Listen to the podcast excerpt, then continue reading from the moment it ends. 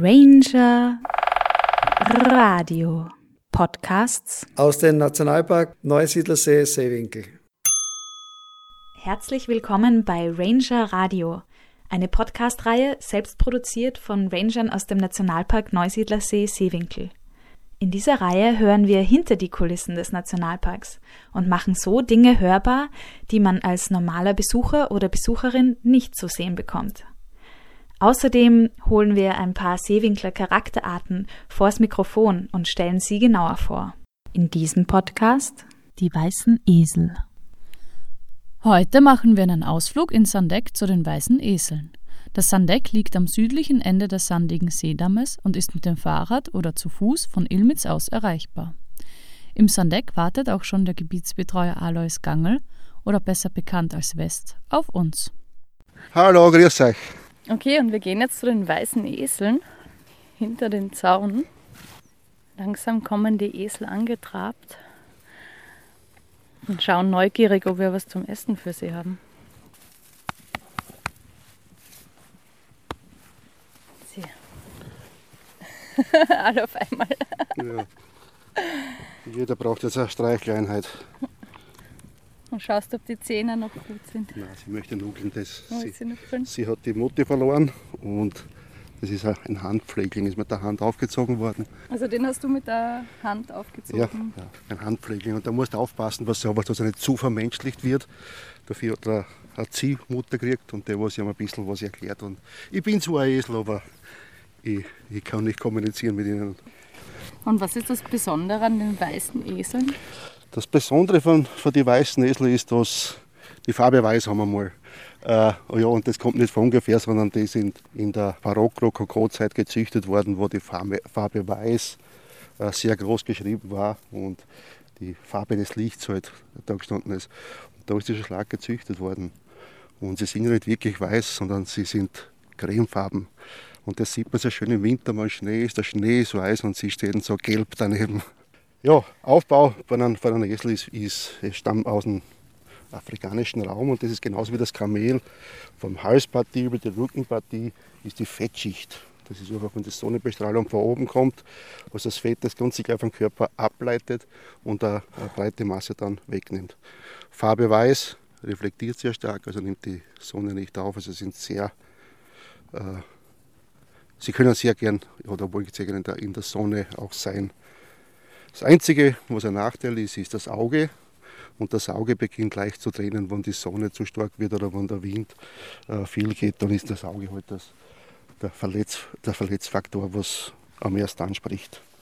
Ist es, weil sie blaue Augen haben? Die blauen Augen, das ist das Pigment, also das wird oft verwechselt. Du hast das ey, Albino-Esel. Albino ist eine Laune der Natur, es gibt es in jeder Gattung. Es ist ein Flavist, das ist ein, ein Vorstadium von den ganzen. Weißt du, wie viele Esel es noch äh, gibt weltweit ungefähr? Ja, als wir begonnen haben mit dem ganzen Programm oder Projekt, waren es weltweit 50 Stück.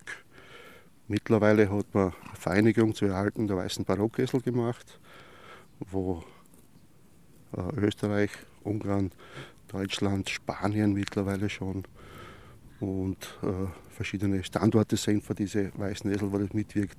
Und sind wir wieder auf einem Standort von 360 Stück. Das, he- das heißt, äh, der, der Bestand ist auch gesichert oder hat man Probleme mit Inzucht?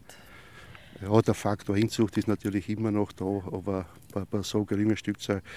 Jetzt hat man verschiedene Standorte gewählt oder gemacht, also Schlosshof und der Nationalpark Neusiedlersee sind die größten Standorte und da gibt es kleinere Standorte, was die Zoos sind, äh, Stralsund draußen. Und jeder probiert seine eigene Gruppe aufzustellen und das ist immer bei Namensgebung, fährt immer der Standort mit. Das heißt, wenn es da Jungs geboren wird, dann ist es die Marianne vom Neusiedlersee. Und wenn in Schloss Hof was geboren wird, dann ist das der Hugo vom Schloss Hof. Und äh, so läuft es dahin, dass man weiß, von wo kommt das, das Tier her. Das Wichtigste jetzt, was sie brauchen, ist natürlich der Schwanz mit einer äh, zarten Bewuchs drauf. Pferde hat nur die, die, den Schwanzstummel dann mit die Haare und der Esel hat die Schwanzrute und am Schluss erst behaart. Und der ist jetzt dauernd die Bewegung natürlich, um die Fliegen zu verscheuchen, zu verjauken. Gerne wird ein Sandbad genommen, wie man es da drüben sieht. Äh, einerseits um eine halbe Seite natürlich abzudecken und das andere ist, es werden die Bohren mit Sand gefüllt, dass die Insekten nicht so rein können und dass sie ein bisschen Ruhe haben. Also eigentlich ein, ein idealer Ort für so einen weißen Das ist Esel. ganz ideal, ja. Und äh, man hat ja hier in dieser, in dieser Landschaft die Heideheuschrecke und die Heideheuschrecke, die braucht einfach offene Sandfläche und dichtere Vegetation. Und das machen die Esel sehr gut. Mit einem Bagger kannst du das nie so herrichten. Du kannst zwar schneller Fläche aufmachen, aber es wird ja nie halten. Es wird ja wieder vegetieren, wird ja wieder zumachen. Und weil die Esel halt dauernd auf diese Flächen hergehen, bleibt es immer offen und hast immer diese, diese optimale äh, Landschaftstyp für Heideheuschrecken, für kleine Insekten und sowas. Das du das nutzen. Und hat es einen bestimmten Grund gegeben, warum man die äh, Esel genau in Sandeck gegeben hat? Der Grund, es war eigentlich nicht das Sandex, sondern es war immer dieses Seezugewandte. Äh, wenn man schaut, das Graurind ist das älteste Projekt, was man im Nationalpark hat von der Beweidung her, weil das Schilf ja sehr stark nach außen drängt. Und da wir dagegen wirken, dass man wieder offene Steppenlandschaft äh, gewinnt und zurückgewinnt, dass nicht in, in, in Schilfrohr äh, versinkt. Und da ist einerseits die Maat, aber die Maat, das machst du an einem Tag fertig und nimmt keine Rücksicht auf die Tierwelt. Und das zweite ist das Fressverhalten. Und die Esel essen die auch das Schilf? Na sicher und gerne auch noch. Nicht? Und vor allem ist, wenn man jetzt sieht, eine, Kuh muss beim Fressen das Ganze umschlingen können oder zumindest muss es ru- rupfen können. Und da ist es so, dass die oft nur die Blattmasse herunternehmen. Sicher ist es für das Schilf ja auch äh, schlecht, weil es irgendwann äh, mit der ohne Blattmasse nicht mehr arbeiten kann und nicht mehr assimilieren kann, das Ganze. Und da ist beim, beim Pferd oder beim, beim Equid oder beim Esel so,